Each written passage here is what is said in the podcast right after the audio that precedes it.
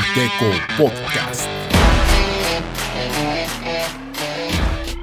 Muy buenas noches, gente linda que nos acompaña cada semana, como siempre. Aquí estamos con el equipo de Gikeko en una noche bastante lluviosa y con una tormenta eléctrica bastante fuerte aquí en La Paz, que parece que Thor estuviera en algún dispute. ¿Cómo andas, Fred?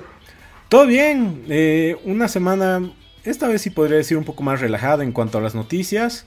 Eh, hoy día sí no estamos con el equipo completo, pero bueno, hay que seguir. ¿Cómo estás, Rick?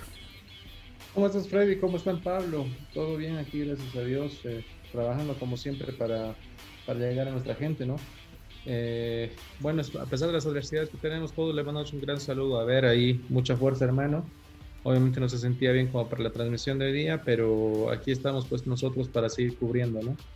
Exacto. Entonces, eh, nada, o sea, sigamos adelante y bueno, buenas noches a todos. Espero que estén muy bien en casa. ¿ah?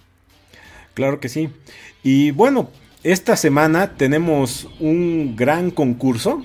Eh, estamos volviendo a sacar merch. Sería la segunda vez que lo hacemos. La otra vez ya la edición limitada de las tacitas. No sé si recuerdan a- en Navidad. Y esta Están buenísimas. Están buenas, ¿no? Y esta vez, eh, gracias a nuestros amigos de Estampa Bolivia, estamos haciendo ya poleritas. Como pueden ver en la pantalla, este logo de Yo, yo- Gikeko yo- yo la en el quiero, pecho. o sea, imagínense la gente que se la va a llevar. Claro. Van a ser los primeros en tener antes que nosotros. Exacto. Dense cuenta eso, ¿ah?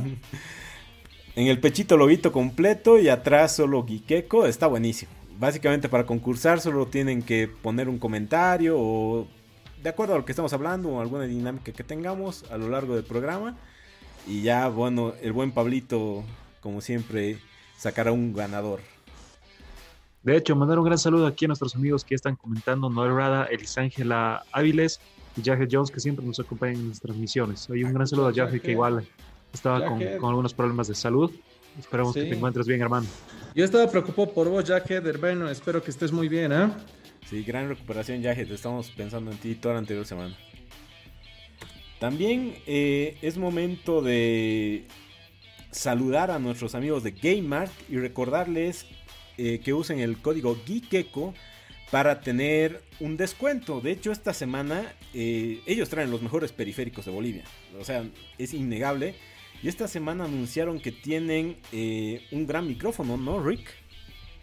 Sí, te cuento que les llegó el Snowball, que es uno de los, de los micrófonos estrella de Blue, que es una gran empresa de micrófonos. La verdad es que incluso utilizan esto para hacer música. Exacto. lo cual, o sea, te dice el nivel de micrófono que es. Eh, tienen todavía eh, mucha, mucha mercancía que les ha llegado, cosas muy interesantes eh, para, para todos los gamers, ¿no? Y si te animas a hacer el tema de lo que es streaming, el tema de tu podcast y demás, o sea, contactalos. La verdad es que Game Art tiene todo lo que necesitas. Sí, no, igual el Blue Yeti eh, edición de Warcraft. Creo que es el único en Bolivia que ¿Ha volado? Sí, sí, ah, sí. sí, ya ha volado, te cuento. Esta- Oh. va- Van a traer más, según lo que me comentaron. Eh, pero ha volado, o sea, la idea, incluso te cambia la voz así como para que suene como de ahorco mientras Qué estamos buenísimo. hablando.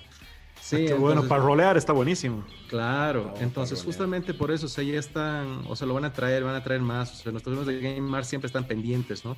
O sea, la verdad es que la mejor tiene periféricos, de hecho.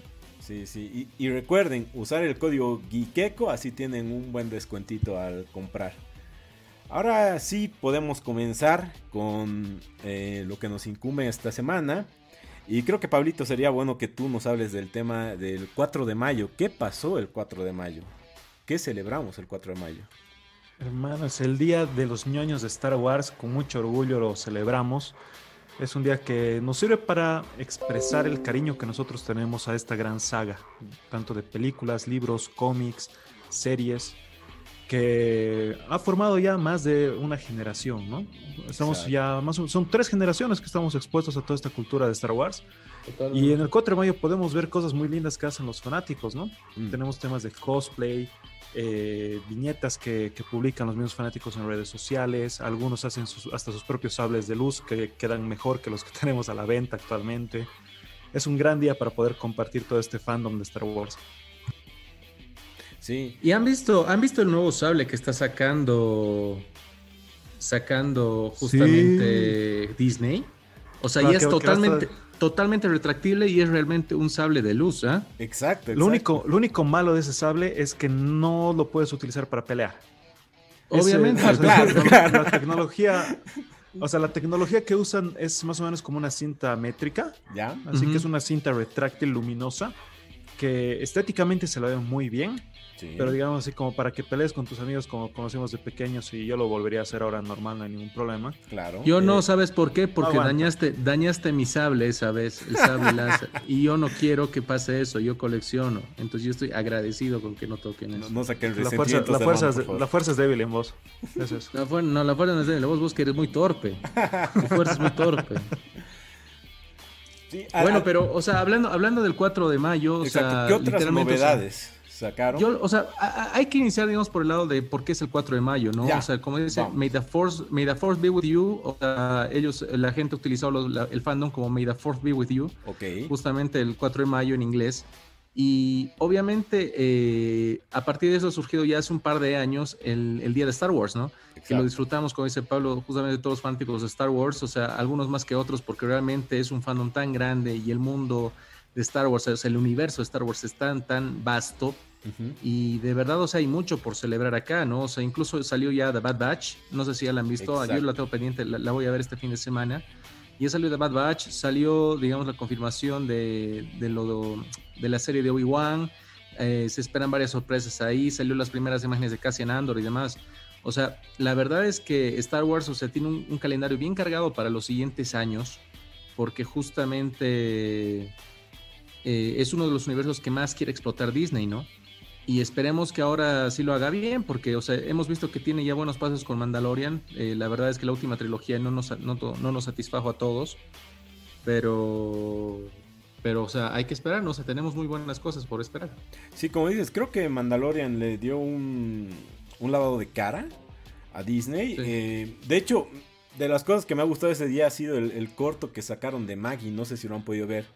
Tres minutitos y creo que ha sido lo mejor que están sacando de las últimas temporadas de Los Simpsons. O sea, este tema de los cortos creo que le va mejor que hacer la serie normal.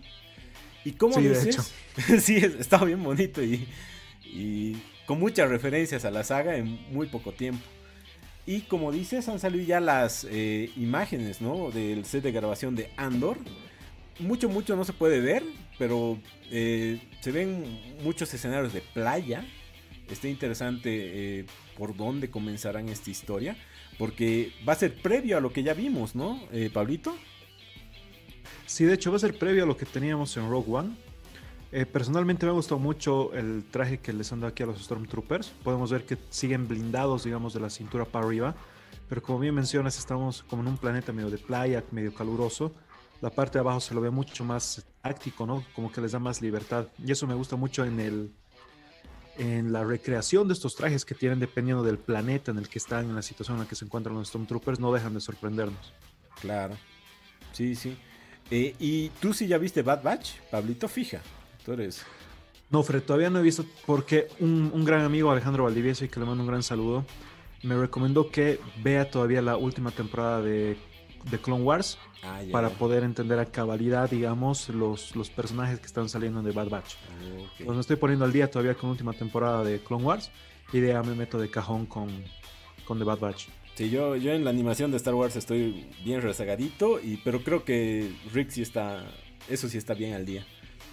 Eh, La verdad es que yo me sé resúmenes, ¿no? Porque es, es intenso el tema de la animación en Star Wars. O sea, la verdad es que me faltaría, me faltaría mucho tiempo. Un saludo a Lucas Laura, a bueno, Yaje ya dijimos, a Ale Valdivieso y a Noel Rada. Y de hecho, Ale Valdivieso nos dice que Bad Batch está buenísimo, así que creo, creo que lo vamos a tener que comenzar a ver. Continuando eh, y pasando de universo, podemos ver que esta semana muchos nos alegramos por el tema del MCU. Quisiera que tú nos los cuentes más, Rick, que creo que el fanático número uno de, de Marvel. No tan fanático número uno, pero. Pero sí, ¿no? O sea, eh, yo soy más de C, vos sabes, pero Sí, sí. yo disfruto, yo disfruto de más compañías, la verdad. Y eh, te cuento, o sea, que sacaron el lunes un- una especie de corto de aproximadamente tres minutos y medio, donde celebraban toda la vida de lo que es el MCU, ¿no? Exacto. Y sus próximos anuncios, lo cual es, está bastante interesante porque se revelaron algunas cosas. Se reveló, el, eh, los, si quieres, el título completo de la siguiente Black Panther, que es Black Panther de Wakanda Forever. Eh, se reveló el título completo de Capitana Marvel 2, que va a ser The Marvels directamente, porque va a incluir a tres, a tres personajes que han llevado el nombre, o sea, y ahí vamos a profundizar en este momento. Ok. Y el nuevo logo de Guardianes de la Galaxia 3, que aunque no crean, siempre tiene un mensaje por detrás. Oh. Eh, respecto a lo de a lo de Wakanda Forever, eh, obviamente se va a tratar el tema de la muerte de Rey T'Challa, que no lo van a recastear y mucha gente está hablando de que se va a tratar de que probablemente Bucky llegue a asumir como el lobo blanco. ¿Qué les parece esa idea? Ah, ¿Qué bien. les parece esa Me idea? gusta, me gusta. Pablito. Yo estoy un poco en contra ahí. Por la Eh, relación, ¿no? Porque hace una película que ha sido muy, o sea, muy para el género de golpe con el tema racial, ¿no? Totalmente, o sea, estarían dando un paso hacia atrás muy, muy grande en una película que ha ganado de forma orgánica esta, esta lucha de reivindicación, digamos, de, de diferentes razas, etnias dentro del MCU. Me parecería un- algo desacertado. Yo creo que estamos mejor ahí con, con Bucky siendo Bucky. Sí, no, o sea, yo, yo, yo también veo eso. Perdón, sigue, Fred. No, no, no. Tal no, vez como sí, una sí. especie de justiciero secundario de Wakanda, como un soldado de élite de Wakanda. Me parecería que está, que está bien, pero como que él sea, digamos así, el Black Panther, ¿no? O White Wolf o White Panther, que también se estaba rumorando por ahí, no, no, no me Ah, gustaría. eso no. Sí, sí. O sea, yo, yo iba más por lo que decías después, ¿no? Así como un personaje secundario. Pero ya ahorita lo estoy pensando mientras hablo y digo, bueno, sería ya muy secundón de todos, ¿no? Entonces tal vez Es, sería es que, darle- es que yo creo, muy poca yo creo justo relevancia. que es- yo creo que es justo es el papel que tiene que tener Bucky, porque ahorita sí que creamos, ¿no? Es el más anciano de todos, ¿no? O sea, creo que tiene, como he Sí, dicho, sí. que tiene 100 años o 103 años, algo así. Entonces, como que realmente puede ser un papel de mentor muy bueno ahí, También. Sí, sí. ¿no? La siguiente que tenemos ahí es el de The Marvels, que va a ser, el, eh, o, sea, o Las Maravillas, si quieren en español, que va a ser eh, el, eh, el título de la siguiente Capitana Marvel, porque va a incluir a tres, a tres eh, personas que están llevando el nombre de Marvel, si quieren, en el, en el, eh, en el MCU, Ok. que son Capitana Marvel, Brie Larson, la actriz de Mónica Rambeau, que apareció ya en, en WandaVision. WandaVision, que está como protón, pero ella en los cómics llegó a ser también una Capitana Marvel 2 o 3, si quieren, la 3, Ujú. perdón, la tercera. Y la siguiente es Miss Marvel, que justamente es Kamala Khan, que es una, una personaje relativamente nueva que apareció en la última década para ayudar a lo que eran los Young Avengers, ¿no? Que no tienen los poderes de la, de la Miss Marvel original, que era la Capitana Marvel, justamente, que era Danvers, Ca- Carol Danvers, pero tiene un poder interesante, o sea, porque ella es una inhumana, incluso, o sea, Oh. para que se den cuenta. ¿Podría ser una introducción a los inhumanos? No sé, me gustaría, la verdad. Pero des- por ahí no, o sea, por ahí no explican directamente el origen de sus poderes, pero lo bueno es que ya va a incluir estas tres, a estas tres personalidades. Y como Pablo ya nos había mencionado en anteriores podcasts, probablemente sea la última aparición de Brie Larson en el MCU. Exacto.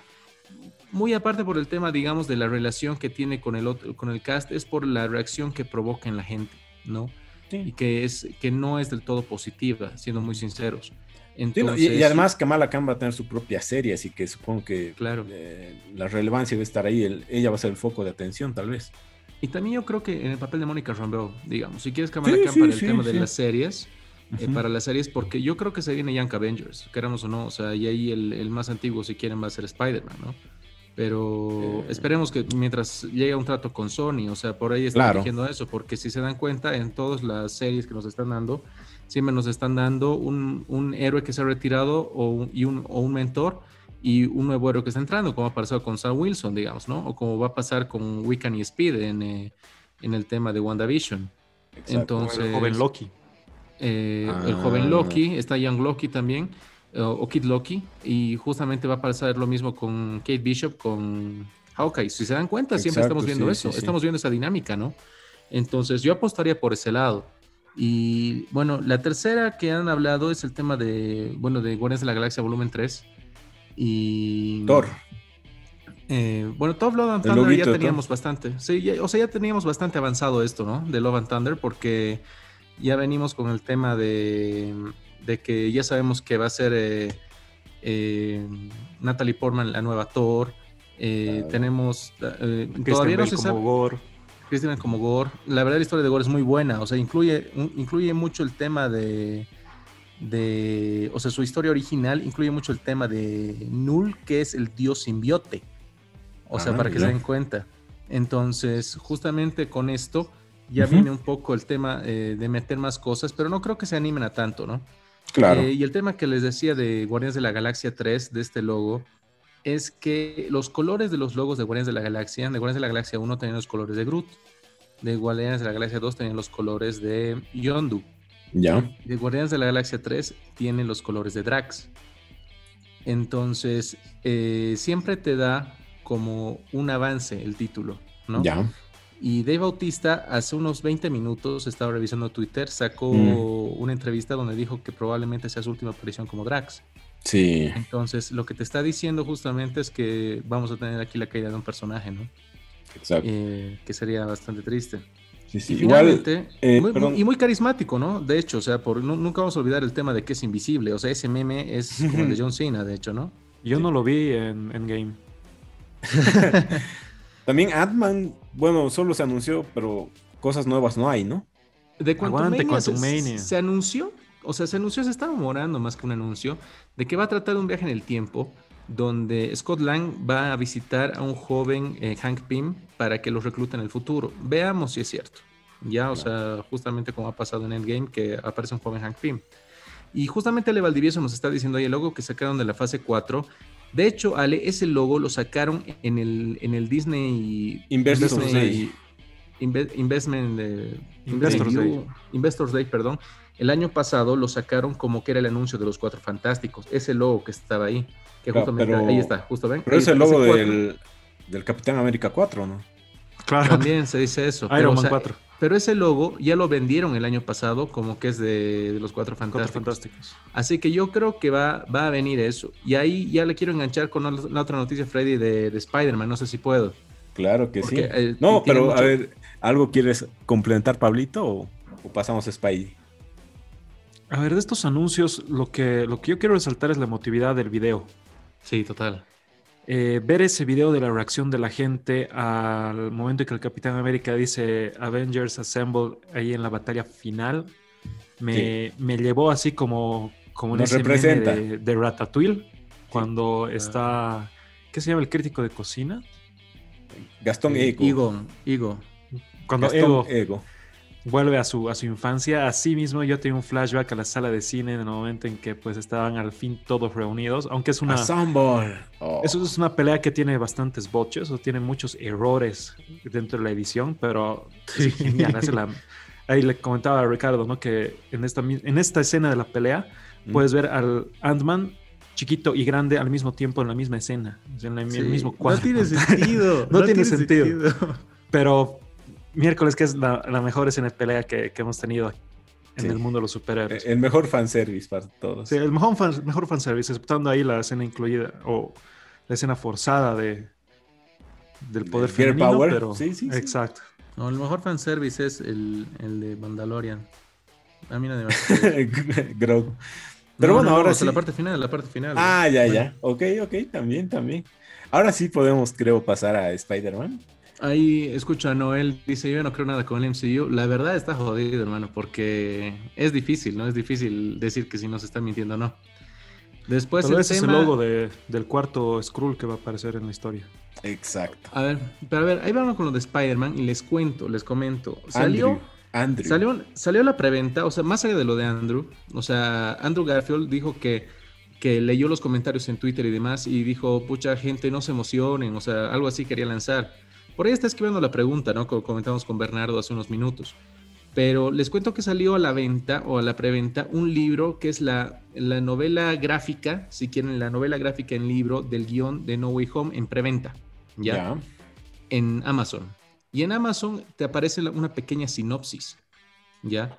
Eh. De lo que es el libro. Y lo que te dice el libro es que en, este, en, esta, en esta entrega, eh, los amigos de Spider-Man y Spider-Man van a ser llevados a través de magia y misterio eh, en lugares donde nunca han estado. Lugares, ojo. Entonces, haciendo un poquito, digamos, de, de investigación respecto a historias que tiene, porque ya está confirmada la, aparición de, de lectura entre líneas, más que nada. Doctor Strange. No, o sea, investigación te digo porque sí he repasado un poco el tema de los cómics. Eh, de historias donde habría aparecido Doctor Strange con, eh, con Peter, eh, o sea, en historias de Spider-Man, ¿ya? Entonces me puse a buscar, o sea, justamente las historias que comparten. Una de las más infames es, pues, One More Day, que es la cuando le tiran el mefistazo, ¿no? El tema de que retroceden 30 años en el tiempo y arruinan el cómic. Y, y, pero otra es el número 500 que se llama Feliz Cumpleaños. Es una saga donde justamente Peter eh, retrocede o va a muchas partes en el tiempo, o sea, él ve su pasado y su presente. Él ve incluso, o sea, eh, eh, él ve el pasado y el futuro, exacto. Ve el pasado y el futuro, y en una parte es como que él ve cuando lo pican y en el futuro él, ya se ve como un antihéroe perseguido por la policía y demás. Entonces, él tiene que cambiar ciertas decisiones en su vida como para poder, digamos, arreglar si quiere su futuro o cambiar su pasado. Incluso tiene contacto con el tío Ben en este, en este cómic. Entonces, eh, ¿cómo se podría hacer esto en el, eh, en el MCU? La verdad es muy difícil decirlo, determinarlo.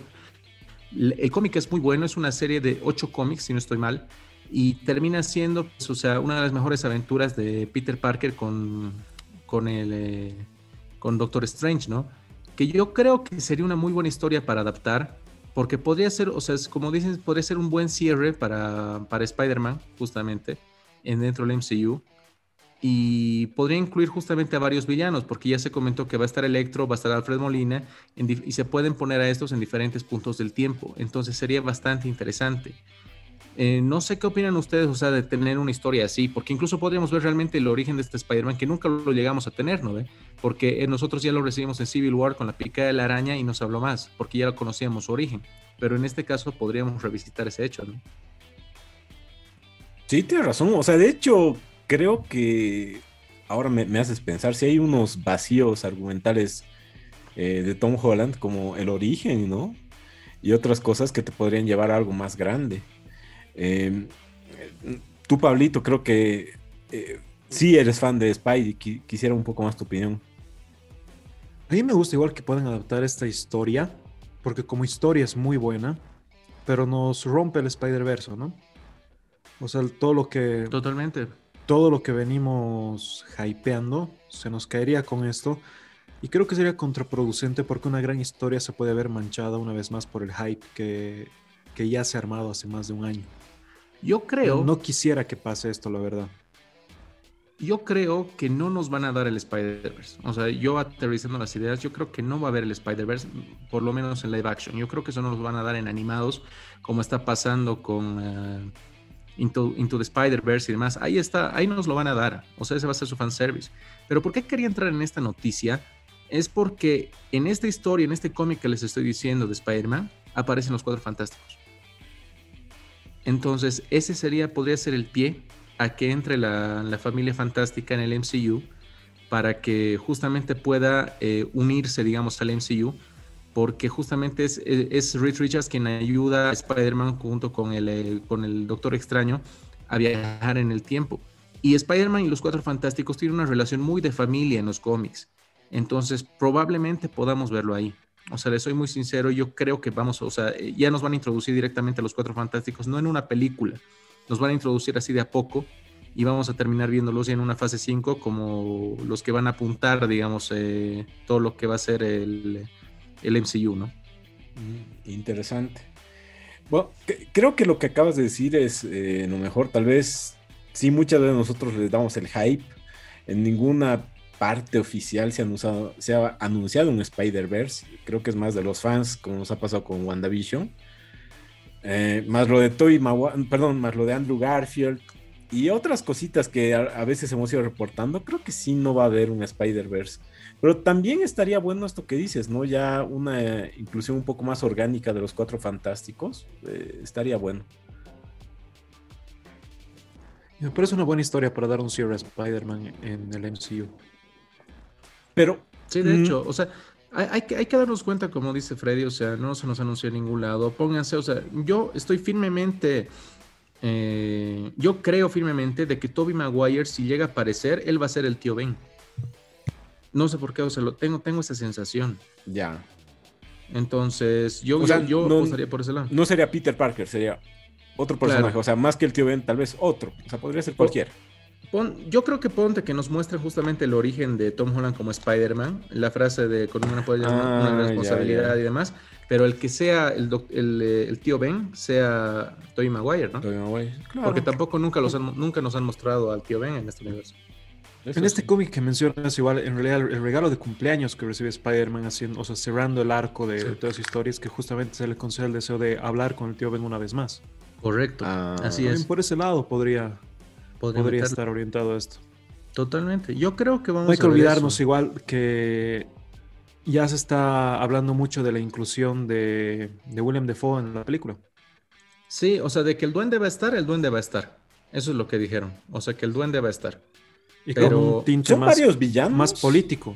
Son, son varios villanos, Freddy, justamente. voy, o sea, eso voy, ¿no? de, de- de hecho, la idea es Alfred que... Molina. ¿Sabes, ¿Sabes cuál es el, el, o sea, la fantasía de, de todos los eh, de todos los fanáticos de Spider-Man, me incluyo, los seis siniestros? Ok. Y los seis siniestros nos lo vienen prometiendo desde el año 2002 que salió la primera de Spider-Man. Y seguimos esperando, porque en Spider-Man 4 tenían que salir Misterio y el Cuervo. Y ya teníamos ahí eh, el Hombre de Arena, ya teníamos al Duende, ya teníamos a Doc Ock, ¿me entiendes? Entonces, sí, y eso nos prometieron después en Amazing Spider-Man cuando se, se relanzó eh, para el 2011, 2012, Ya. algo así. Y ya teníamos justamente ya planteado con el lagarto, y nos hablaban de Rhino, nos hablaban de. Doc Ock otra vez, estaba el Duende Verde, y no pasó. Entonces, yo creo que van a plantear el tema de los seis siniestros de alguna forma acá, ¿no? O sea, aunque sea en diferentes bien. partes del tiempo. Yo, yo creo que van por ese lado, ¿ah? Claro, porque ya son varios eh, villanos anunciados. De hecho, eso sí está más anunciado que un Spider-Verse, así que estaría, estaría interesante. ¿Algo más que agregar, Pablito? Creo que nada más, Fred, solamente esperar lo mejor para Spider-Man dentro del MCU. Que, a ver, que nos puedan cumplir la mayor cantidad de fantasías que tenemos, ¿no? Es eh, algo que hemos esperado durante mucho tiempo, ver a Spider-Man interactuando con más superhéroes. Y, a ver, que lleguen a un tratado ya con Sony, un tratado permanente, ¿no? Que nos permita tener de forma más, eh, más aterrizada la interacción de Spider-Man dentro de las historias más grandes que se, estén, que se están pensando. De una vez, pero no de una vez, la verdad. Ahora sí, pasando a, a la vereda del frente, eh, The Hollywood Reporter eh, reveló eh, nuevos detalles de la cinta de Superman producida por J.J. Abrams, la cual ya hemos anunciado en programas pasados, eh, donde habría un Kal-El afrodescendiente y estaría en el universo del DCU. Entre los actores que se está barajando para que sean eh, los posibles protagonistas, bueno, sigue creo el tema, ¿no? De, mm, se me fue el nombre, pero el de que hace de Creed, ¿no? Eh, Michael Jordan. Ma- Michael Michael, B. B. Jordan.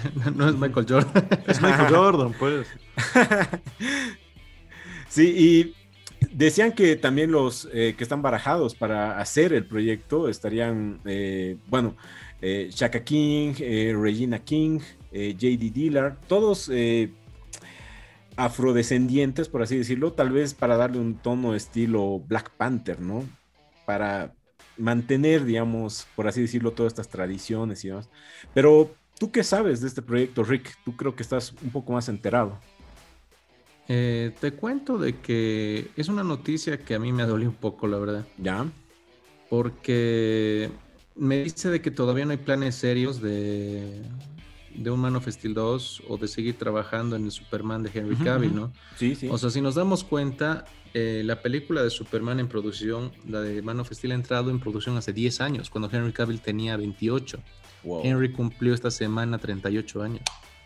Y sigue siendo un Entonces, papucho. Ah, es un papucho, ¿no? Pero ha pasado demasiado tiempo. Ha pasado demasiado tiempo. Han dejado las cosas en el freezer debido a todo este tema del, del Snyderverse y demás. Mm. Porque la directiva de Warner no ha sabido llevarla bien. Pero la idea que van a tener. eh, que van a tener. eh, eh, o sea, lo, lo que están haciendo, más que nada, es que quieren sacar historias aparte, o sea, historias muy diferentes, como ha pasado en su momento con Joker, como ha pasado, está pasando con The Batman ahora, eh, y quieren unirlas después como en un multiverso, ¿ya? Porque este, este personaje, o sea, este mm. Superman se ambientaría en lo que es el siglo XX, o sea, no estaríamos hablando de que está ahora, sino vamos a ver un Superman en los 90. Eso es lo que dijeron. O sea, es lo que se rumora, ¿no? Están esperando que el guion salga para diciembre, entonces estamos hablando muy por encima. Eh, eh, todo el mundo pensaba de que iba a ser Val Zod es el Superman de Tierra 3, que es el presidente, de hecho, de Estados Unidos. Muy, muy, o sea, salió en la época de Obama, entonces ya entienden la relación, ¿no? Era como que tenía una cierta representación. Entonces, Jamie Foxx era presidente en todas las películas de esa época. Que era Morgan Freeman igual, ¿no? Entonces, entonces, eh, justamente, digamos, con esa, o sea, estaba saliendo con ese tono. Ahora dijeron que no, que va a ser en la época de los 2000 y que va a ser Kalel. O sea, es un Kalel que, que va a ser un Kalel de color. Ya. Eh, no, me, no me jode que sea de color, o sea, le soy sincero. No, ya, no, ya no me fijo en eso. Me fijo, digamos, el contenido y el origen. Lo que me molesta es que realmente, o sea, no aprovechan lo que ya tienen avanzado y que ya está popularmente aceptado, ¿no? Porque están replanteando, o sea, es como cuando dices, tienes una fórmula ganadora, la destruyes vos para volver a hacer otra cosa. Y eso no está bien, o sea, incluso hay personajes afroamericanos que vos podrías explotarlos de mejor manera en el cine que no lo están haciendo. Podrían haberlo hecho con John Stewart en Green Lantern y no les ha dado la gana. Tienen el tema de Cyborg, que ha salido después del Zack Snyder Justice League, es uno de los personajes más queridos de DC y no quieren seguir con el proyecto. ¿Me entienden?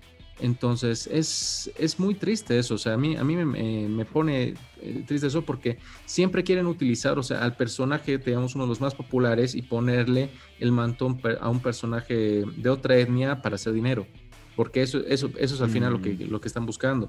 Y entonces no crece orgánicamente. Eh, si es Michael B. Jordan, a mí me parece un actorazo y me encantaría que, que, él haga el papel y demás. Incluso había un proyecto en los 90 para que sea Will Smith. Pero, ah, pero el tema es que no están aprovechando y han dejado en el freezer durante 10 años a, Henry Cavill. Entonces, eso, eso me parece triste, ¿no? Eso me parece triste porque te podríamos tener, eh, o sea, todavía están con el tema de Restore the Snyderverse hasta el momento. Sigue, sigue siendo trending en Twitter, sigue siendo trending en todo lado. Sí, sí. Pero no están tomando seriedad al proyecto. O sea, literalmente sale una comparación de lo que hace Marvel con sus fans y lo que hace DC o Warner con sus fans. Y es totalmente lo contrario, ¿no? Es, son dos cosas totalmente distintas y eso es muy triste de ver. Y bueno, como lo planteas, de hecho, sí, y sí, parece que muchas veces Warner y DC no, no toman las mejores decisiones y cuando las toman, dan un paso adelante, pero después tres atrás, entonces. Totalmente. Sí. Imagínate, imagínate que lo que quieren hacer es probablemente unir este Batman de Pattison con este Superman.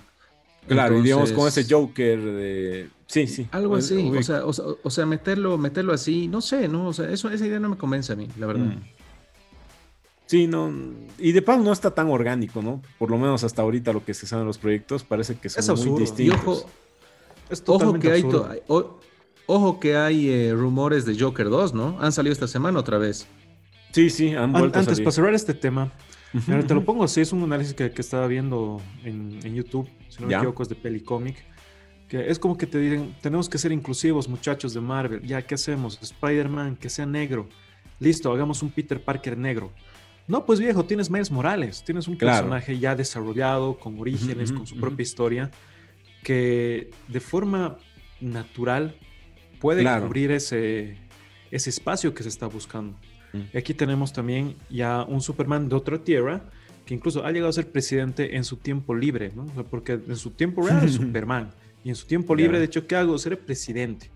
Claro, o sea, tienes okay. personas establecido y eso es lo que cuando vino eh, Brian Marco Bendis a Bolivia, yo le dije en la, en la conferencia, o sea, no me quiero echar flores de eso, pero sinceramente, o sea, yo leo cómics porque me encanta y leo cómics literalmente más de la mitad de mi vida, ¿ya?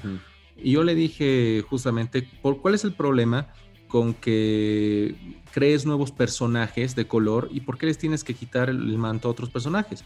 Y él me dijo, hemos hecho eso con Spider-Man en un universo paralelo porque Spider-Man es la joya de la corona de Marvel. Entonces, eso tenía un significado fuerte. O sea, no es que le estamos quitando a cualquier otro personaje y le estamos dando o asignando eso a un, personaje de color.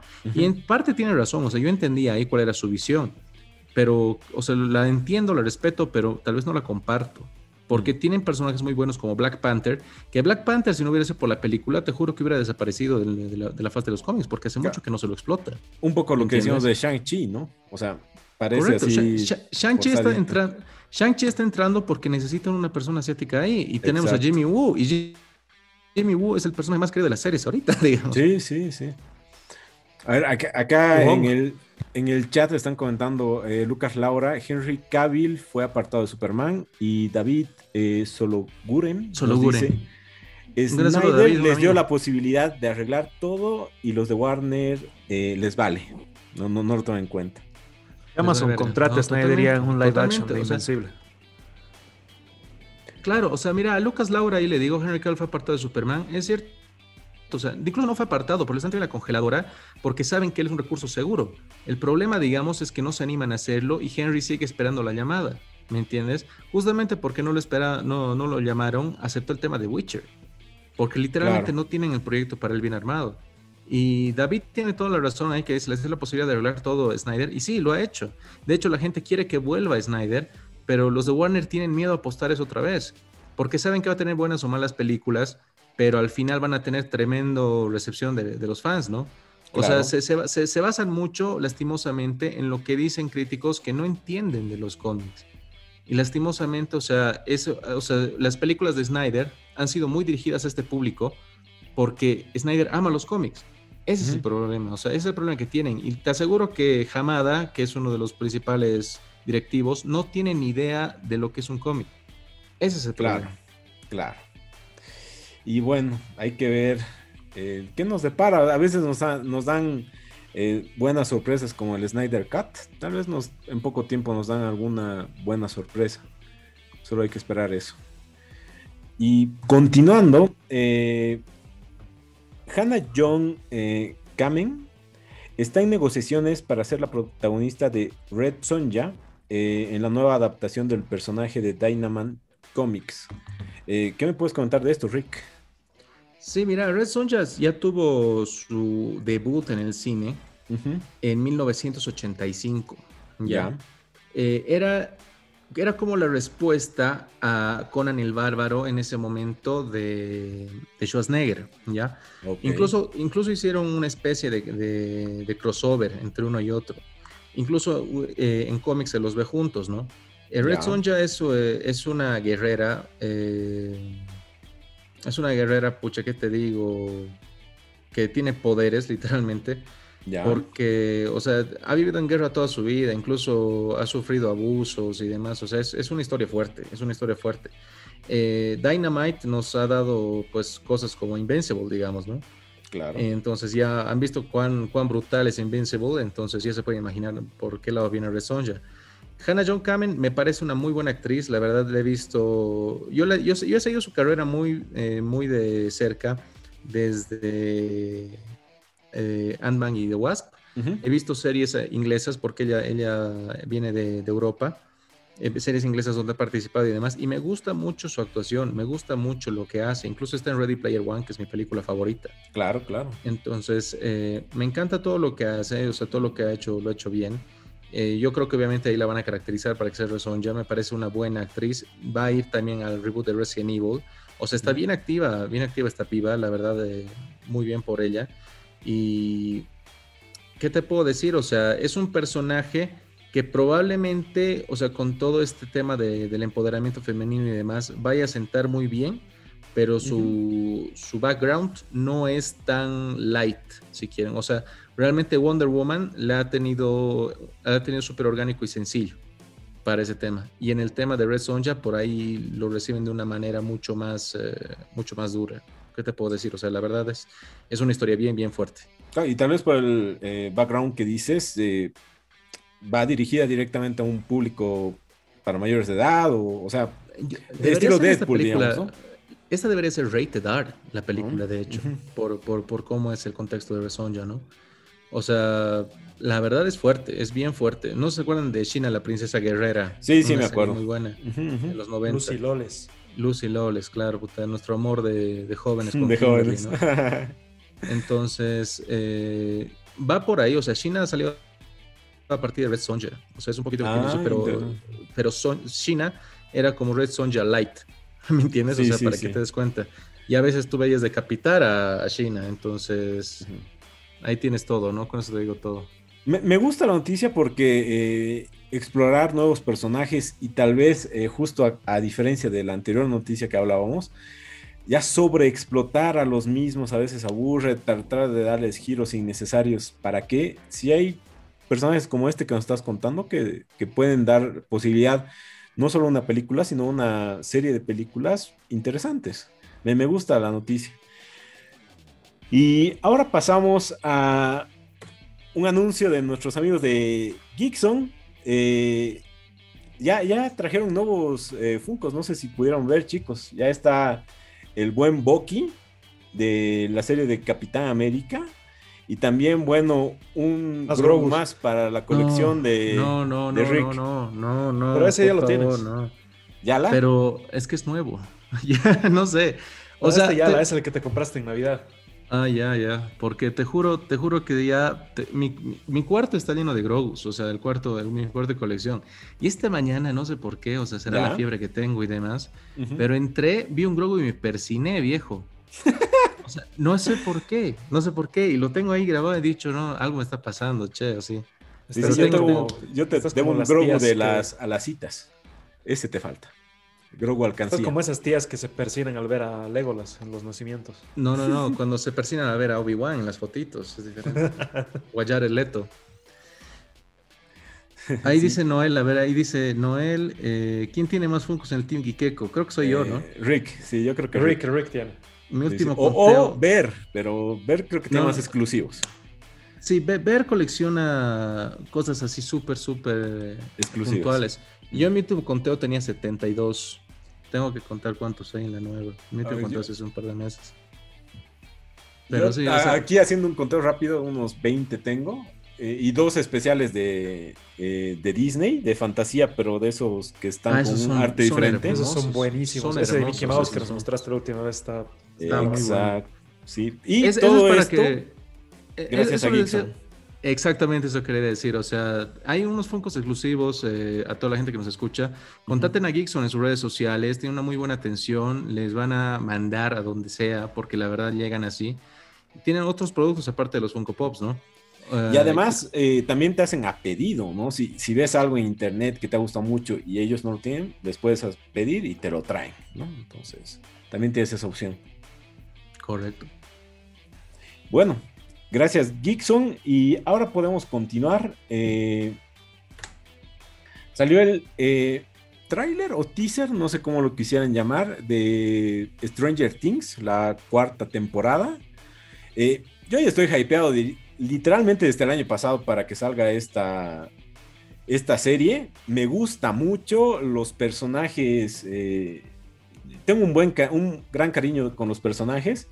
Millie Bobby Brown me gusta cada vez más cómo actúa en, todo este universo de los kaijus. Me gustó su actuación. En la otra película que hizo junto a Henry Cavill de Sherlock Holmes, igual me gustó. En Hola. Exacto. Entonces, volverla a ver acá, eh, cómo será el tema de que manejarán a 11 ahora. No tengo idea, pero ya tengo ganas. ¿Ustedes tienen ganas de esta nueva temporada? Te cuento que sí, mira, yo estoy viendo, o sea, yo vi el teaser hace un par de horas, no he tenido tiempo esta semana, y yo creo que vamos a ver Eleven Origins, así más o menos, porque lo que te da a entender, ¿no? Porque ya encontramos a Eleven, así como un personaje semi-desarrollado en la primera mm, temporada, y vamos a, vamos a ver lo que pasa con Eleven ahí. La verdad es que a mí me encanta Millie Bobby Brown, o sea, en todo lo que hace lo hace muy bien lo hace muy bien. O sea, es muy buena actriz, es muy buena presentadora, o sea, su carácter es muy afable, ella es muy amable. O sea, ella ha, sabido vender bien, ha sabido vender bien su, persona, ¿no? O sea, y la verdad es que es muy carismática. Yo creo de que vamos a ver justamente todo centrado en eso y es genial, o sea, la actriz es genial y yo espero mucho Stranger Things. Yo creo que van a ir hasta la quinta temporada, yo sabía, ¿no, Fred? O sea, por ahí me equivoco. Sí, yo, sinceramente pensé, pensaba que en la tercera le iban a acabar. O sea, daba, pero eh, creo que sí, ahora ya están anunciando hasta la quinta. Yo sé De- que hasta la quinta, o sea, normalmente Netflix cuando se compromete a una serie, Mm. le tira hasta la quinta. De todas formas, tal vez eh, con este tema de que son personajes jóvenes, y sobre todo creo que le tienes el cariño por eso, ¿no? Porque son niños y demás, pero ahora ya van a ser Pero ya, ya, ya no son tan niños. Sí, pues no, ahora, eh, a eso voy, a eso voy, ya, ya son adolescentes, si haces una quinta, no sé, pues ya, ya van a ir a la Claro, universidad. es, es- es- es como seguirte mintiendo con que los Power Rangers tenían tu edad, ¿no? O sea, tenían- exacto, exacto. Jason tenía 17 años, déjame joder. Sí, o sí. sea, Sí, ¿no? Entonces, yo, yo, eh, veremos cómo va esta nueva temporada. Obviamente la voy a ver. Y, y si da por una quinta, estaría interesante, ¿no? ¿Tú, Pablito, le, le haces seguimiento a Stranger Things o no tanto? La verdad que no, hermano. De Netflix, las- la única serie que he visto así religiosamente es Karate Kid. Eh, Cobra Pensé Kai. que Luis Miguel como Rick. Él religiosamente No, todos los te- viernes. Ni te Selena, que hermano. no estoy viendo, no estoy viendo No le estás eh, viendo? Luis Miguel. ¿Sabes por qué? Porque los karaoke no están abiertos. Ah, ah. Entonces, yo voy a ver cuando los karaoke se abren directamente. Vamos a ir a cantar con mis amigos, ¿no? Buenísimo. Y, y para continuar, eh, bueno, una noticia corta y de último momento y que me pareció interesante. eh, la protagonista que hizo de Merlina de niño eh, podría... Christina Ricci. Exacto. Podría ser ahora Morticia. Lo que sucede es que en la nueva adaptación que, es, eh, que se está haciendo para Netflix, que es una serie, eh, ya se rumoraba que el, o sea, que la serie se iba a llamar Merlina, o bueno, en inglés creo que es Wednesday o algo así. Wednesday, ajá. Entonces, todos suponían que iba a ser, se iba a tratar de eh, Merlina, pero mayor, y tratando de usar a la misma actriz, como dijiste, Christina Ricci. Pero ahora se dice que podría ella llegar a ser Morticia y obviamente mantener la estructura familiar, que tenga hijos y demás, que tenga Homero, tío Cosas y demás. Me gusta, a mí siempre me ha gustado eh, la familia Adams, debo admitir, me gustaba los... eh, La serie animada, buena, ¿no? la serie animada, buenísima. me gustaba. La Muy serie buena, normal güey. me gustaba. La película, las dos películas, me parecen de las mejores adaptaciones que han hecho. En lo particular, hasta el día de hoy la veo y no me parece que ha envejecido mal. De hecho, hasta tiene unas escenas un poco fuertes y no era clasificación R como ahora creo que Sí, lo sería. No es nada, no es nada, ¿qué te digo? No es nada apto para niños, si quieres. Sí, para sí. nada. De hecho, hasta la trama es va un poquito hasta para adultos, ¿no? Claro, Pero- hasta es bisexualizada, o sea, tiene sus cosas. Tiene sus Sí. cosas. Y de hecho, en, en esas películas, Merlina, en mi opinión, se robaba toda la película por justamente esa seriedad y todo que le, que le daba lo mismo, cualquier cosa que pase. Me, gustaba mucho la actriz. Espero que vuelva. Esta serie yo sí la voy a ver en Netflix cuando salga. Eh, Noé Rado nos pregunta, ¿qué opinamos de Cruella? Pucha, a mí me encanta, me encanta la idea de Cruella, me encanta lo que están sacando. Eh, Emma Stone me parece una actriz impresionante. La verdad la, es la mejor que de, la, de las mejores de la época, ¿no? Sí, sí. de las mejores de la época. Tienes toda la razón. Puedo decir con confianza de las mejores de la época. Y me gusta ver, digamos, el desarrollo del personaje. O sea, es como Cruella Origins, ¿no? sí. Y la verdad es que eso me gusta mucho. Los trailers que han sacado están malditos. O sea, yo lo voy a ver, de hecho, yo lo voy a ver. Yo igual, ya, ya voy a pagar Premier Access, por más que me cobren impuestos, no importa, voy a pagar mi Premier No, Access. ni me lo recuerdo, no voy a hablar de eso ahorita.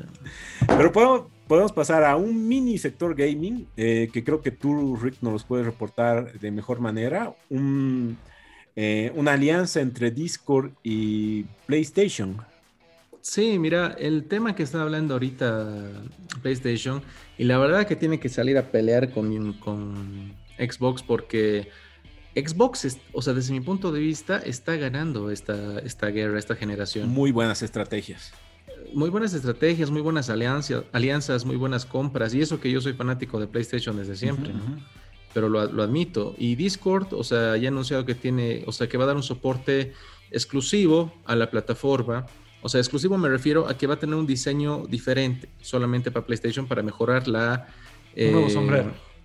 Mm, No, más que un nuevo sombrero, es para mejorar la experiencia de multijugador en línea, ya que realmente el PlayStation lo necesita, porque armar los paris y demás que tienes que hacer cuando quieres jugar, cuando quieres streamear y demás, no es tan sencillo como parece, ¿no? O sea, incluso a nosotros nos cuesta cuando queremos hacerlo. Y Discord va a ayudar con esto. Esta alianza ya sale a final de año, o sea, a final de año. Eh, pero esta alianza la ha anunciado PlayStation como una gran cosa cuando Xbox la tiene hace 13 años. ¿Se dan cuenta? O sea, literalmente es, está, está un cachito tarde en algunas cosas. Mm. Entonces yo creo que Xbox ha pensado en esta generación y hace mucho tiempo y PlayStation se ha dedicado solamente a lo que son exclusivos, exclusivos, exclusivos. Eso sí. Que no se ha dado cuenta que estaba, estaba perdiendo. Entonces, eh, espero que mejoren eso porque la verdad es que con el play que tengo ahorita, hermano, que de verdad yo quiero disfrutarlo a full, ¿no? Y como dice ahí Jackhead, ya salió Resident Evil 8 Village. Estoy tratando de conectarme a Twitch Jackhead. Quiero hacer el tema de la, del streaming porque lo quiero comenzar esta noche.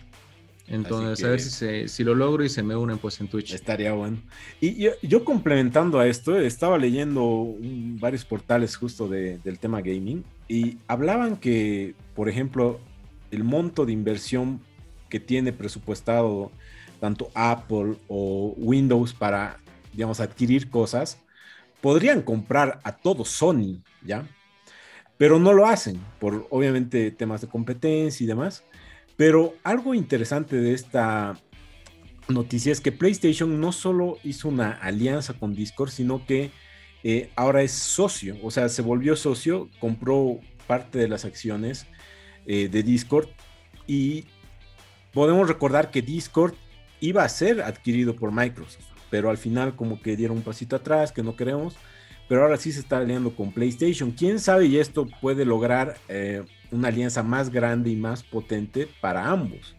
Eh, ya eh, el tema de Discord, o sea, cualquier gamer lo conoce y cualquier gamer lo usa, o sea, es, es básico. Y Totalmente. si, y si PlayStation está yendo por ese lado, creo que de a poco está comenzando a sacar las cartas que no estábamos viendo. Porque yo igual que vos pienso que Xbox es el que mejor eh, está jugando por el momento todo este tema de adquirir cosas y sacar eh, cosas para el cliente final. Tú, Pablito, ¿qué opinas de esta noticia? Hermano, yo creo que Xbox ya ha ganado esta generación. Yo todo creo que- que es muy temprano, pero para todo que lo que digas haga- eso, ¿no? Todo lo que haga Sony ya son patadas de ahogado o tratar de seguir la pisada a, a Xbox. Xbox tiene muchas cosas en las cuales ya ha sacado una ventaja considerable Game y lo, lo único que le queda a, a Sony o a Play es eh, tratar de igualar lo que está haciendo Xbox. O sea, tendría que hacer algo así como que, pucha, tu, que tu PlayStation se convierta en un Transformer Mm. solamente con actualización de software para que saque algo, digamos, que sobrepase a lo que tiene actualmente el Xbox. Yo creo que, que esto ya está, yo creo que esto ya está, ya está perdido por parte de... Sí, sí. O por Sony. lo menos el primer round ya es de Xbox. Sí, sí. O sea, la, la salida, si quieren, ya es de Xbox, pero yo dudo, o sea, yo la verdad veo muy temprano como para decir que ha ganado. Y no sé, y no sé. El mismo tema del Game Pass, las alianzas estratégicas que está teniendo Microsoft, el hecho de que Los nuevos juegos que están las, anunciando. las mejoras que están haciendo y las decisiones que están tomando, no solo para el Xbox, sino también es para los jugadores de PC. Exacto. Ya, háganle un hijo, pues, háganle un hijo de una vez. El próximo fin de... Y ya que esta semana Rick tuvo un poquito más de tiempo, estuvo en camita, estuvo en casita, se animó a hacer una dinámica en Instagram, que de hecho nos pueden seguir para justamente seguir estas dinámicas. Eh, acerca de los reboots, ¿nos puedes contar cómo te fue y un poquito charlar del tema? Sí, a ver, eh, les comento que hice una dinámica ahí de reboots, ¿no? Y ahí está la gente que nos está escuchando. Quisiera también que me comenten. Eh, anoche, anoche sí, en mi hueveo intenso, estaba viendo Robocop, encontré Robocop el original. Y pucha, yo amaba esta película de chiquito, incluso me daba, me daba mucho miedo eh, ver la escena cuando matan a Murphy, porque era una violencia gráfica impresionante, ¿no? O sea, ahorita que juego en el- con, con el personaje Mortal Kombat, Ya, eh, su fatality es cómo lo matan a él. O sea, literalmente. ya, ya. Entonces eh, vi eso y dije, pucha, este era otro cine, ¿no? Entonces empecé ahí a, a mostrar, digamos, las escenas y demás. La escena del ácido es terrible. La escena del ácido, o sea, tienen varias cosas, ¿no? Sí, Y sí. era otra cosa. Entonces yo dije, pucha, esta película ha envejecido bien, Ya. pero y también, y también vi Robocop, eh, el nuevo, o sea, yo la fui a ver al cine y todo. Y no me gustó tanto, o sea, era buena, me gusta el actor y todo, Mm. pero eh, la verdad no me satisfajo a full. Incluso ni en el traje ni nada. Entonces ahí empecé a pensar cuáles han sido las mejo- los mejores reboots, si quieren, ¿no? Los mejores Claro. reboots, porque no siempre lo han tomado bien y no siempre lo han hecho bien. Entonces ahí empecé a, tener respuestas. Eh, una de las primeras respuestas me pareció bastante curiosa porque fue la de Mortal Kombat, la que recién salió, ¿no? Mm, mm, sí. Y Mortal Kombat a mí me gusta mucho, o sea, me gusta, mm. soy muy fanático de Mortal Kombat desde, desde, pucha, desde chiquito, o sea, desde chiquito, chiquito. ya. Entonces, eh, Mortal Kombat, ¿a ustedes qué les parece? O sea, bueno, ¿la han visto ya o no? Sí, te hemos dicho la anterior semana que lo hemos visto y nos ha encantado. O sea, ¿les gustó? ¿No les gustó? Y es justamente el tema de que, ¿qué les parece? ¿Esta es mejor que la anterior? ¿Que la original? Sí, sí, definitivamente. Es que el problema, el, problema que yo he visto en la original es que ha sido la fórmula ochentera de que es lo mismo que tenemos en Street Fighter o en todas las películas de Van Damme o en todas las películas de Steven Seagal o en todas las películas de peleas. Que de repente hay un grupo de peleadores que es muy bueno, encuentran a un caído del catre que de repente es el elegido y, y les gana a todos, ¿no? Ese, era la fórmula ochentera. Y está muy bien, así es como tiene que ser. No, no tenía nada, nada que sobresalga. A ver, ya Jedi te lo recomiendo que veas mañana. Mira, o sea, a ellos les gustó más eh, Mortal Kombat de este, bueno, de este año. Yo puedo decir que para mí empatan. A mí me gustó mucho la primera, mm. sinceramente. O sea, es que la verdad, no puedes hacer lo que has hecho con Goro, no puedes hacer esas cosas. O sea, seamos sinceros, seamos sinceros. No puedes, no puedes. Mm. A ver. La siguiente que me dieron es It. ¿Qué les parece a ustedes It de, la anterior? Para cerrar, lo de Goro, en la anterior lo han matado voy a hablar, en las pelotas. Ahí está. Pero está bien, así es en la historia igual. El movimiento Johnny Cage es ese. Es ese, pero no es para matar a Goro. Es para matarlo a Goro. no es para matar a Goro de un zap en los huevos. Mm. Es, es, para matar a Goro. No vamos a discutir, por favor. Bueno, de It, eh, ahí tengo eh, cosas encontradas porque yo vi la, original, que en realidad era una miniserie ya un poco mayor, y me, gustó mucho porque envejece bien y de hecho hasta todos esos toques de película antigua eh, le, dan alguito, ¿no? O sea, la nueva, la primera estuvo bien, la segunda ya... La segunda es muy forzada, ¿no? Sí, sí. Y que de hecho podían haberle hecho mejor. Entonces ahí sí te la deja de viendo y es mejor volver a la antigua. Como, por ejemplo, eh, no sé si han visto Charlie en la fábrica de chocolates, la antigua contra la de Johnny Depp. En lo particular, yo prefiero la antigua. Porque se apega más al libro, si quieres ir a esto como Mortal Kombat. Y además, eh, por más que han usado efectos más como, como antes se hacían más prácticos que, que puro CGI, eh, sí, por lo menos a mí sí me hace adentrar en la fábrica. En cambio, el otro me parece como cualquier película que está en pantalla verde, que puede ser o de Superman o de Charlie en Fábrica de Chocolates o de los Pitufos, cualquiera que va a ser CGI. Entonces, a veces eh, mantener esas antiguas, como It en este caso, eh, está bueno, ¿no? Pero no sé a, qué A mí me gusta mucho la nueva, la nueva me gusta mucho. O sea, la 2, como he dicho yo, puede ser forzada y demás, pero la 1 mm. me pareció brutal. O sea, es una de las mejores películas que he visto de terror en mucho tiempo, si quieren. La nueva, la 1. Ya. La 2 no me molesta, pero la, primera también tenía su encanto, o sea, la, miniserie antigua tenía su encanto. Mm, pero yo, yo, yo le soy sincero, yo vi la miniserie posterior a la película. Ah, ya, ya. Reboot. Y es como que sí te deja, pues, ¿no? O sea, sí te dices, puta, ahorita está mejor. No, claro, o sea, entiendo. O sea, obviamente en efectos y demás está mejor. Hasta la personificación creo que obviamente es más terrorífica la nueva. Pero claro. son gustos. A ver, el reboot de Spider-Man, ¿qué les parece a ustedes? Eh, de Spider-Man de Tobey Maguire al Spider-Man de Andrew Garfield. Ese reboot. Ah. No, no voy a hablar de Tom Holland. Aguante Toby. Sí, Toby.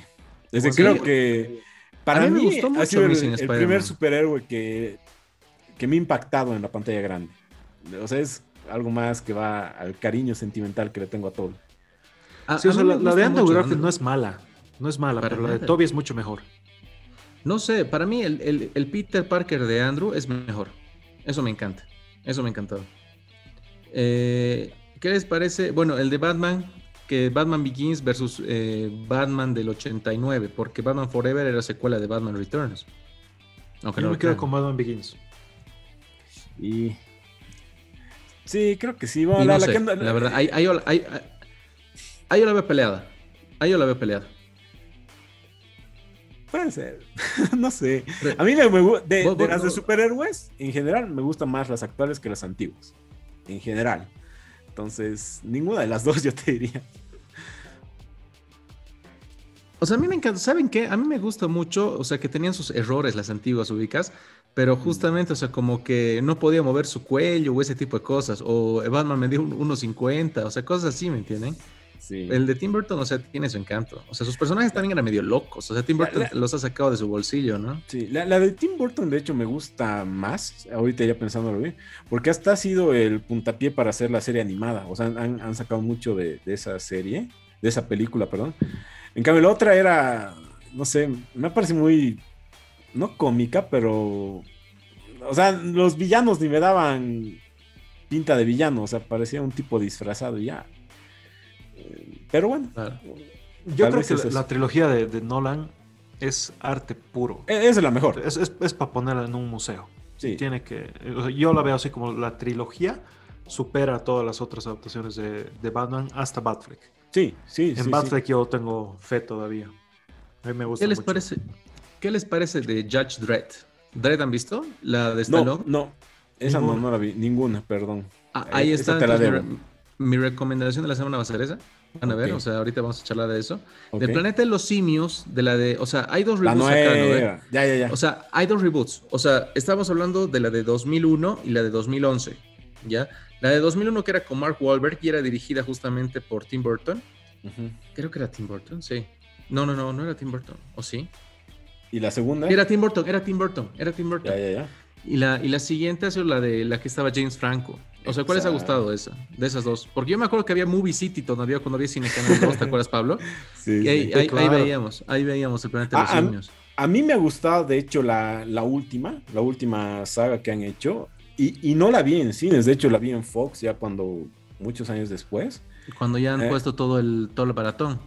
sí, y, y me gustó, eh, bueno, antes de la última, pero, y la última ya vi en cines, pero me gustó mucho porque eh, sí, mm, el actor, que, que es el mismo que hace de Gollum, ¿no ve?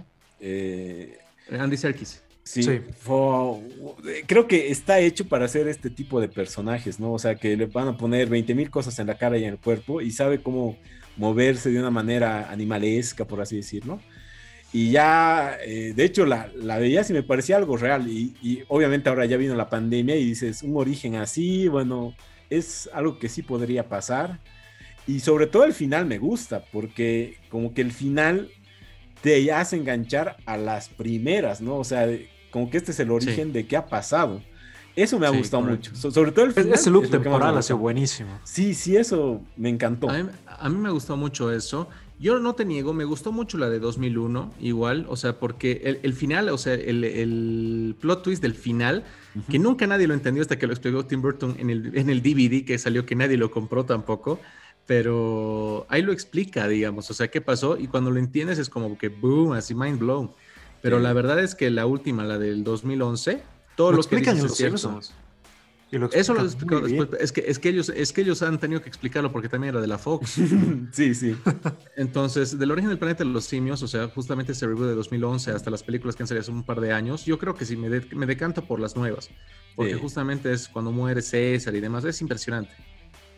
Sí, De Godzilla. ¿Qué dicen de Wow. Godzilla? O sea, no estoy hablando de Godzilla de la, de la anterior, sino la de Godzilla del 2000 y la Godzilla del, 2000, eh, del 2011 o 2014. Las Yo me quedo con Godzilla 2000. No, no, Sí. no con Godzilla, no, no con Godzilla 2000 el japonés, con Godzilla del 99, ¿te acuerdas? El que está en Nueva York. Que Sí, sí. Ah. Ese es Godzilla 2000. Exacto. No, no es Godzilla 2000. Bueno, no Godzilla sé, 2000. Pero Godzilla esa. 2000 es ah, una película de Japón y hay esa, te la voy a pasar, es horrible. No, Godzilla 2000 es la del 99. Sí, yo igual me acuerdo que se llamaba por así. los juguetitos de KFC y McDonald's. Que Por eso, pero no, esa película, ese no es Godzilla, ese es Gojira. Yo prefiero el Godzilla gordito, la verdad. Godzilla 2000. No, sí, igual yo prefiero el nuevo, pero de las antiguas, algo que de niño. O sea, no me traumó, pero ver, me, me ver, ha ¿qué dice la gente? ¿Qué dice la gente que nos escucha? ¿Qué nos dice la gente que nos escucha? ¿El Godzilla Fit o el Godzilla gordito? A ver, voy a leer ahí lo Sí, que sí. nos dice. Porque ahorita en Instagram está ganando Godzilla gordito. A mí de las antiguas, lo, lo que, lo único que me ha gustado y me ha impactado ha sido el final donde se, a- se abre un huevito. Claro. Era como la, primera vez que he visto escena post-crédito, digamos, era para mí. Sí, sí, ahí no, un ojito se ve y dicho, ¡ah! ¿Qué vendrá después? Y nunca vino nada después. Pero obviamente No, pues, me quedo con las nuevas. Me, me quedo con las nuevas. O sea, hasta este Godzilla se lo ha dado de una a, a Kong. ¿Qué más quiero? Claro, ¿Qué más por favor. Este, este Godzilla es el papá de los pollitos. ¿Ves? Ahí está Noel y Alexa nos dicen Godzilla gordito. Sí, y Giovanna y Yaje nos dicen Godzilla fit. Ahí vamos.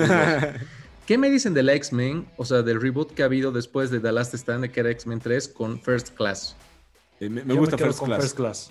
Igual. ¿First Class les gusta más? Sí, tenía sentido. Para mí, La que- verdad, la verdad es que yo ya no puedo, yo ya no puedo decir que es un reboot porque a partir, o sea, te dan a entender de que es como una precuela, ¿no lo ve? mezclan todo, sí, sí. Claro, y después, después se tira por el lado justamente de Days of the Future Past que cambia en el pasado y ahí se cambia todo. Mm. O sea, yo la veo más como precuela que como otra cosa. First Class ha sido un tremendo peliculón, la verdad.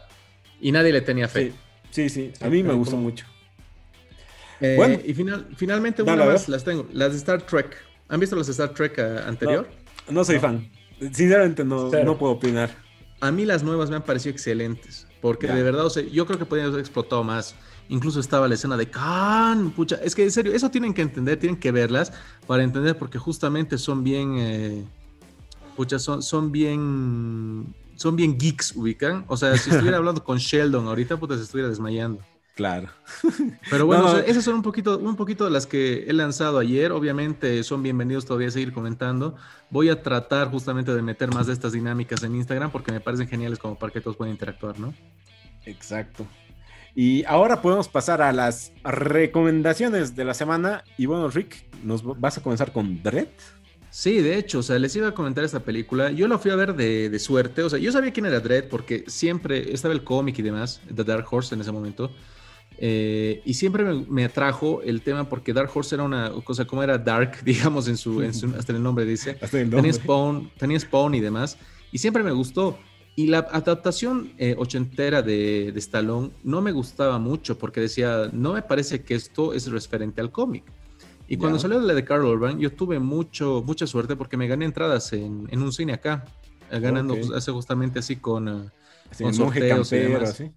No, no, no, era en otro que no, Más no- no estoy- como no Ah, estoy haciendo publicidad, no voy a decir su nombre. Uno más Entonces, claro. Entonces me gané entradas. en una caserita. No, no, me gané entradas y fui a verla y me gustó mucho, de hecho, me gustó mucho y quedé impactado porque era, era así estilo Robocop de la primera, así de sangrienta, para que se den cuenta. Ok. Y tiene, tiene Carl Urban, que ustedes lo ven también en The Voice, lo ven en Star Trek, o sea, tiene muy buenas actuaciones. Y eh, tiene a Lina Headley, que es la que hace de la, de la reina en Game of Thrones, ya me olvidó, de Cersei, de Cersei en Game of Thrones, está ella también Ah, mira. tiene muy buenas actuaciones. Es una película súper cruda, súper cruda, pero te explican muy bien las cosas y todo está ubicado solamente en una, o sea, en una escena, o sea, eh, tiene un escenario, si quieren. Entonces maneja muy bien ese escenario y es maldita. Yo se les recomiendo, o sea, vean esta Dread, está en Amazon Prime. La vi dos veces esta semana porque te juro que es tremenda película. Mira, yo sinceramente nunca había escuchado. eh, la voy a ver por tu recomendación. Pablito, ¿qué nos traes esta semana? Esta semana, chicos, les traigo una recomendación que me la hizo nuestro gran amigo Chili, el genio de la producción de Gikeko. Eh, es un juego que está disponible actualmente en eh, Steam y en Epic Store, que se llama Scavengers. Es una especie de Battle Royale. O sea, puedes jugar y las amenazas que tienes ahí prácticamente es que otros jugadores te pueden matar, pero también el escenario te puede matar. O sea, puedes morir de frío literalmente ahí en la, en la cancha. Es un juego que, que tiene una pinta bastante buena. Se lo, se lo ven los avances que tienen, que tienen porque ha sido recientemente lanzado, que está, está muy, muy bueno. O sea, puede ser una buena alternativa ahí para, para el Call of Duty, que ya está bastante saturado. Que la nueva cancha que nos han dado no ha llegado a satisfacer tanto, digamos, a la gente que esperaba algo novedoso. Este Scavengers puede, puede rompernos un poquito de la rutina. Bien, bien. Yo esta semana les traigo una recomendación algo antigua y de, de paso, anime, que hace mucho que no recomendamos algo así. Eh, Death Note es un clásico. ¿Cómo Eh, no eh, le hemos recomendado? Sí, sí, sí. A veces escarbo y digo, ¿cómo no hemos recomendado esto? Es una serie ya clásica, pero aún así, por ejemplo, de lo que hablamos, esta envejece excelente. O sea, no, es una temática que, la, que actualmente podría pasar o, imaginarte es- estaría bueno cómo, cómo sería. Obviamente las adaptaciones a live action no son buenas. No vi las asiáticas, sinceramente, pero no me espero mucho de ellas. Eh, una serie con muchos giros argumentales que hasta te hace dudar eh, de empatizar con quién es el bueno, quién es el malo.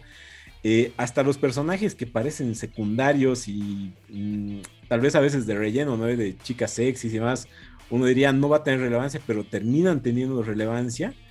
Y de hecho tiene una historia muy lineal que eh, cuando termina, por entre comillas, la primera temporada, yo pensé que no iba a pasar nada más, pero ya dan giros a una segunda temporada porque aparecen nuevos personajes y demás. Y creo que tiene de los mejores finales. Hasta busqué internet y todo y vi unas cortos extras y demás que son oficiales porque me gustó muchísimo esta serie. Creo que igual tú, Rick, por lo que dices, te ha gustado. Sí, no, es muy loca esta serie. O sea, como dicen, eh, siempre hablamos de Team Kira versus Team L, ¿no? Exacto. Yo soy Team Kira toda la vida, toda la vida. Así que quien me quiera que venga aquí y me, diga. Team L. pico porque estoy con COVID, así que van a ver. ¿Tú, Pablito, has visto algo? Sí, claro, por supuesto, es una gran serie. Sí, sí, sí. Obviamente las adaptaciones no lo hacen justicia para nada. Esperemos que tengamos un proyecto que, que realmente realce la, la calidad de esta serie. Sí. ¿Y qué, me toda la vida? No, quería ahí contestarle justamente que nos están escribiendo en el chat, estamos con mucha gente de día, Cristian López.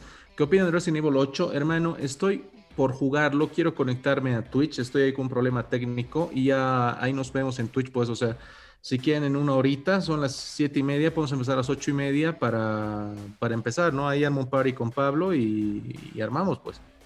Nada más eso era Freddy, disculpa. No, no, seguí comentando esto hasta que Pablito haga el sorteo, ¿no? El sorteo de esta semana. Que, Pablito, tú ve, tenemos entre una y tres poleritas para regalar y tenemos detalles de S hasta XL. Así que tú ve cuántas queremos regalar. Te lo dejo en tus manos, Pablito. Veremos tu bondad. Pero hermano, yo digo que le metamos las tres. Ya, ya, ya. Déjame, Hasta mientras, pero Rick, Resident Evil. ¿Qué vamos a esperar de este juego? Mira, la verdad yo estoy muy, muy, eh, muy ansioso por jugarlo. Yo soy un gran, gran fanático para Resident Evil que me he comido hasta los malos juegos. ¿ya? Ya. Entonces, eh, sinceramente yo espero pues así un, un, tremendo, un tremendo juegazo porque, pucha, ¿qué te puedo decir? O sea, es algo que que yo espero, espero hace mucho tiempo, o sea, desde la salida, es uno de los juegos, o sea, siempre, es, siempre, eh, siempre yo me compro una consola por un juego, aunque es un estúpido, ¿ya? Por querer jugarlo. Y la verdad es que PlayStation 5 lo he comprado justamente pensando en jugar Resident Evil. Entonces, me quiero ir por ese lado, me quiero decantar por ese lado. O sea, digamos, si hubiera un Resident exclusivo para Switch, te compras una Switch. Y mira qué me ha pasado con el de Game Boy. No, está tan caro. Sí, o sea, no, no, es caro, pero, o sea, quisiera no, hacerlo. digamos, digamos, un eh, Resident exclusivo para PC. Te compras una PC gamer para poder jugar. Eh, sí, literalmente, o sea, soy así. O sea, de hecho, he cambiado de computadora para jugar Resident Evil 5, para que te des cuenta. Okay, Entonces, siempre, siempre hago eso, me decanto por esas cosas, intento ahorrar para eso. Y ahora estoy contento pues por poder jugar esta noche, ¿no? O sea, como les digo, quiero conectarme ahora y compartir con todos los que nos están escuchando, quienes quieren unirse al streaming, bienvenidos. Y ahí me van comentando porque solito no me quiero cagar de miedo, ¿no? O sea, si se cagan de miedo, cáguense conmigo. Expectativas altas, pero ¿qué... Eh ¿Qué no quisieras que pase aquí o por dónde no quisieras que vaya la historia? Mira, no te puedo decir eso, porque la verdad me gustan los giros, o sea, me ah, gustan mucho los giros. Desde, desde el Resident Evil, o sea, el 5 y el 6 han sido muy polémicos porque justamente han mantenido mucho la línea de lo que era Umbrella, eh, teniendo, teniendo el final en... O sea, obviamente seguimos con Umbrella, ¿no? Pero finalizando en el 6 y... El tema es que justamente le han dado un nuevo sentido en el 7 con Biohazard, que me parece un juegazo. O sea, incluso siendo en primera persona, lo cual no siempre es una buena decisión Resident Evil, porque tenemos un Resident Evil Survivors, eh, que era para PlayStation 1, que ni siquiera podías guardar. Exacto, que tenías los zapitos y era un desastre. Pero era, o sea, tú lo tenías jugando y tenía sentido. Entonces, en este caso, en, este caso me gusta mucho que haya metido un cacho de hechicería, un cacho de hombres lobo que se ve en el tráiler, ¿no? o sea, porque le da un nuevo giro, ¿no? Le da un nuevo giro. Por, por, donde no quisiera decantarme, o sea, ya nos han mostrado ahí como medio malo a, a Chris Redfield. ¿Ya? Y quisiera entender, ¿no? O sea, cuál es el background. O sea, la explicación de esa historia va a ser buena. Va a ser buena porque ya hemos visto que Wesker, o sea, cómo se ha transformado en malo, o sea, en los primeros seis juegos. Y en esto hay que ver qué pasa, ¿no? Y yo lo veo muy. Yo veo una mezcla entre el 4 y el 7 en este juego, que la verdad lo espero mucho. Ok. Bueno, ya Tenemos- lo avisaron. tenemos 8 y media stream. Y dale, Pablito. Los tres ganadores de esta semana son Noel Rada, Alexa Ormachea y Lucas Laura. Nos vamos a poner en contacto con ustedes para hacerles llegar esta Bien. mercancía que ni siquiera sí. nosotros la tenemos. Porfa, Como eso. siempre, ha sido un placer estar con ustedes, chicos, con toda la gente linda que nos escucha. Nos vemos en una horita para jugar Resident 8. Y Exacto. hasta la próxima semana, pues, chicos. Que les vaya bonito. Cuídense mucho. Un gran Exacto. abrazo a todos. Cuídense mucho, quédense en casa y no sean como yo. Les mando un gran abrazo. Sí, exacto, eso sería todo. Eh, pueden seguirnos en Facebook, Instagram, YouTube y Twitch, que también ahí vamos a resubir el programa. Y pueden escuchar el podcast en su formato original en Spotify, Anchor, Google Podcast y Apple Podcast. Bye. Gracias a Te todos. amamos ver. Gracias a todos, gracias a todos, chicos. Un abrazo. Fuerza ver. Beso, ver.